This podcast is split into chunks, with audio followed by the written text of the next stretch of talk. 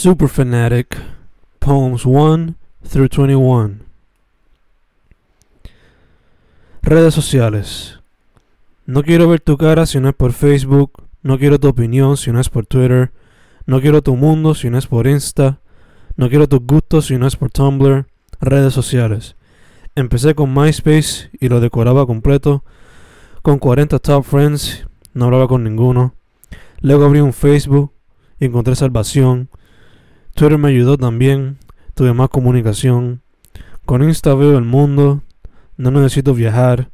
Con Tumblr reblogueo, ¿para qué voy a crear? Mejor uso WhatsApp, textos son pa' viejos.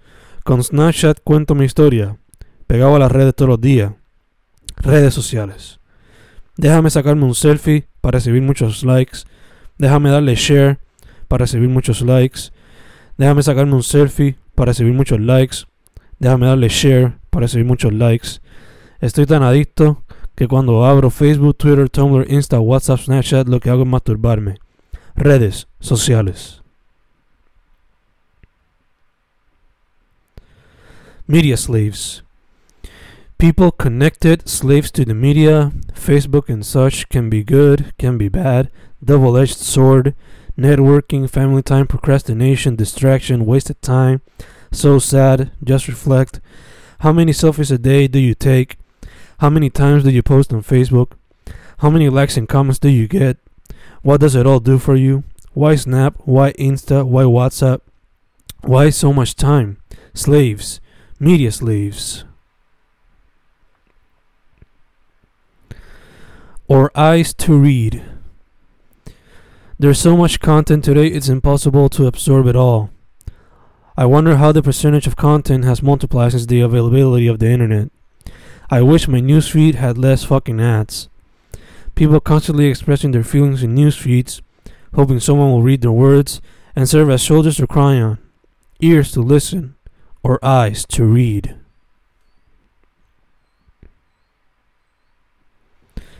Internet obsession. Internet obsession got me going to sleep late, wasting the next date, stuck at home, wasting time, not working on what matters, like poetria, film, and academia. Tomorrow's a new day, things are gonna change, what I say to myself, every damn day, every damn night. But I don't change any fucking thing. Internet obsession, internet obsession. I am a slave to the internet. Gotta change, gotta change.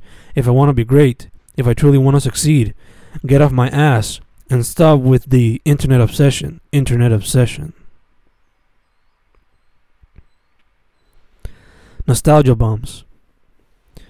We get hit with nostalgia bombs constantly, but that's one of the reasons we unconsciously surf the net so we can escape our reality and enter another, where times were easier and everything seemed hopeful. The streets are filled with sex. These streets are filled with sex, and we've become accustomed to it. We hide away our desires under nicknames that many might decipher, but no one ever does. So we continue reblogging, retweeting, and sharing pictures, gifs, videos, texts of booties, titties, and sexual acts we desire at the moment of a sharp click.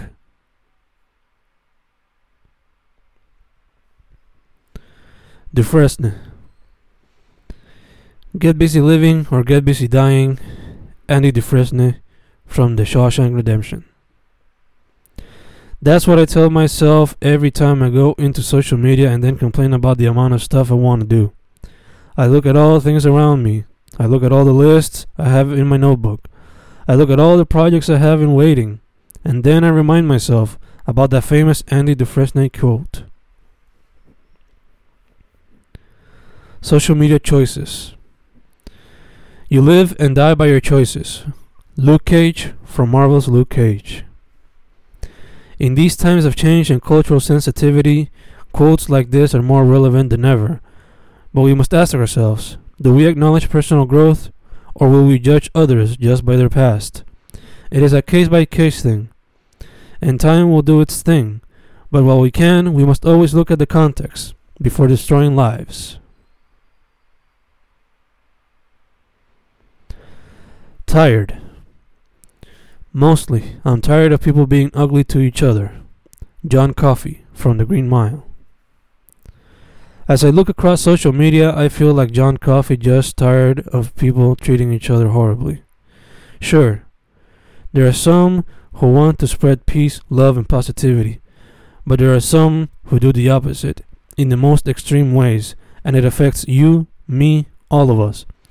One would hope the good would surpass the bad, but sometimes things go to the other way around. Perhaps I follow the wrong people. Perhaps I spend too much time on social media. Perhaps, perhaps, perhaps, perhaps. True love. True love is like a ghost. Everyone talks about it, but few have ever seen it. Alvin from Prince Avalanche. As I swim around the internet sea, all I get to see are a variety of people apparently suffering from heartache. Many cry all over their Twitter feeds, writing poetry verses, song lyrics, and film quotes. And one would think they've never found true love. And yes, this feeling is hardly ever experienced. So I wouldn't be surprised if all of these texts are real. But we must not be so juvenile. Internet appearances can be attention whorish.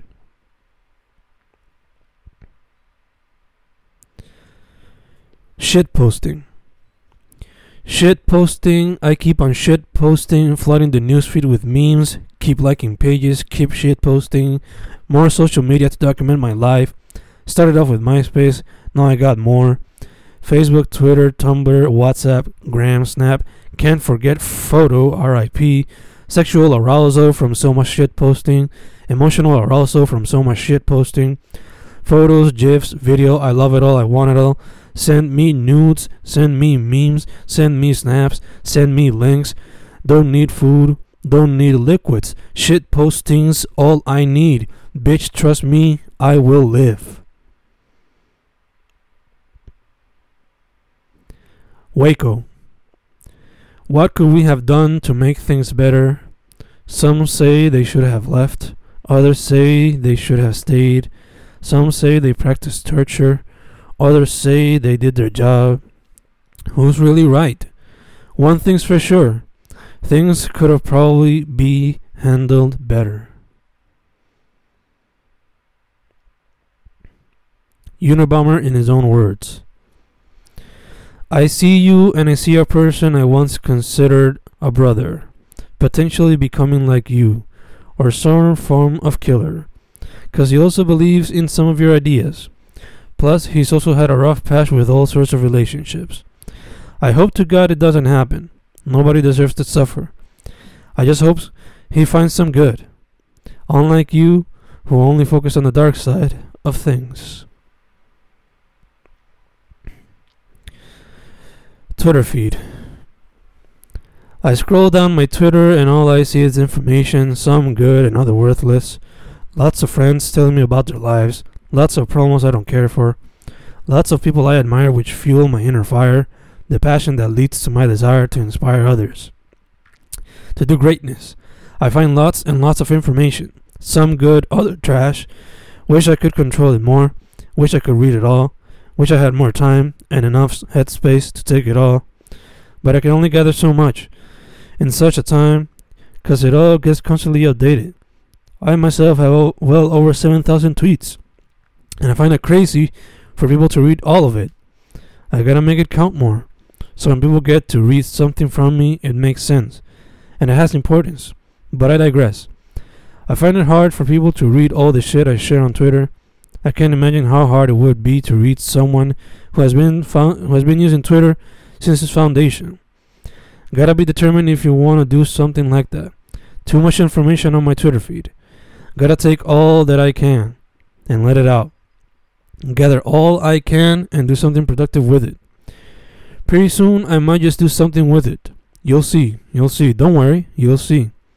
I got something up my sleeves.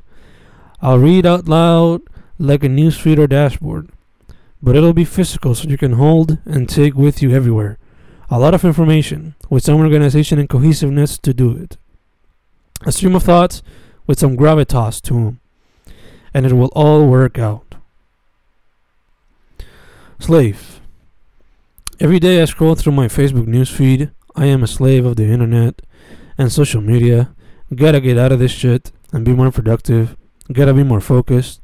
I'm sharing too many memes on this shit. I'm sharing too much shit on this shit. Gotta give a rest to this shit.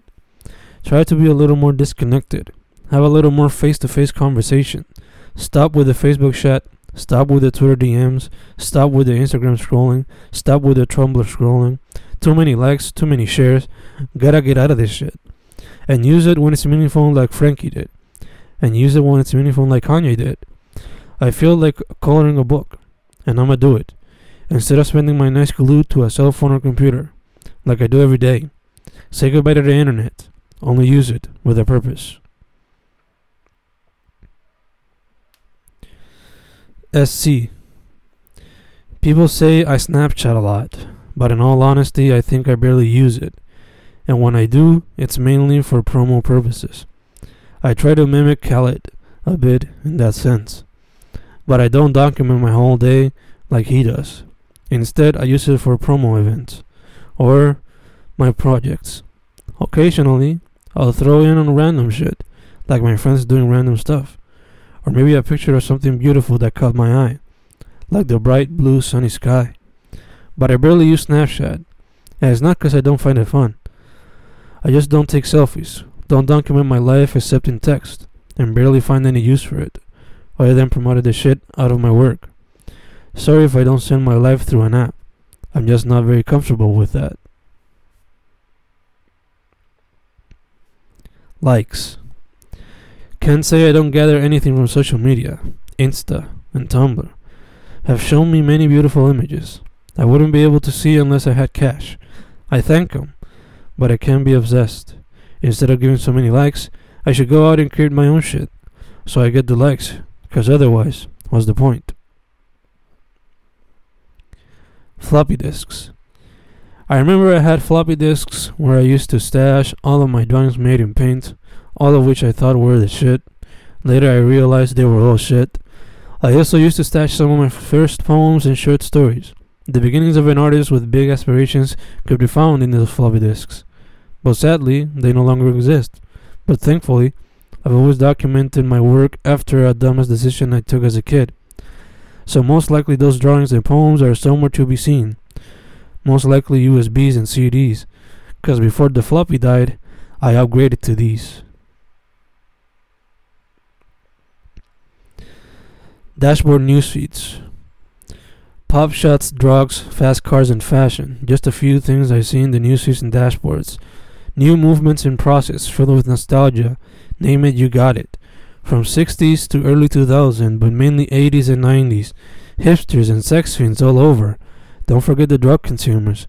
Plenty of smoking cannabis in the servers.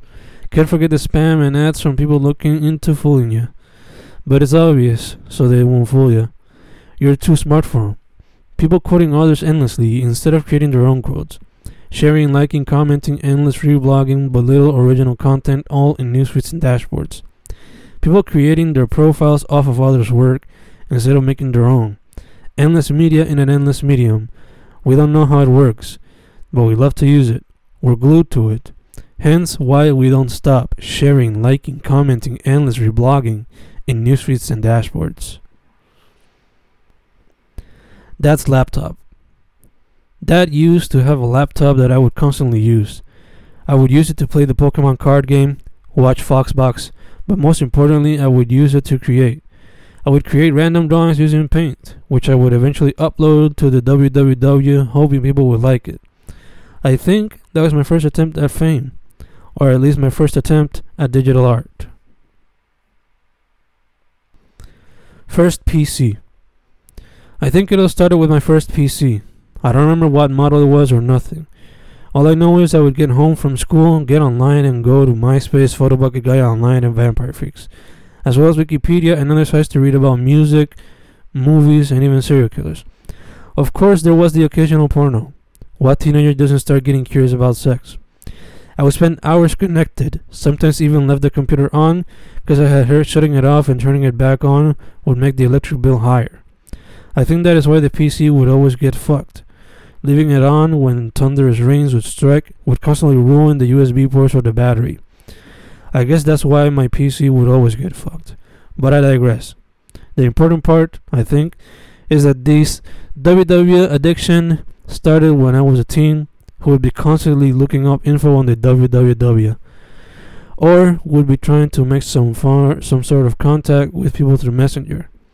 I think this grew out of a sense of communication and wonder, looking to communicate with others, while also exploring, wondering the vast amount of information the WWW had to offer. I guess that's why it all started.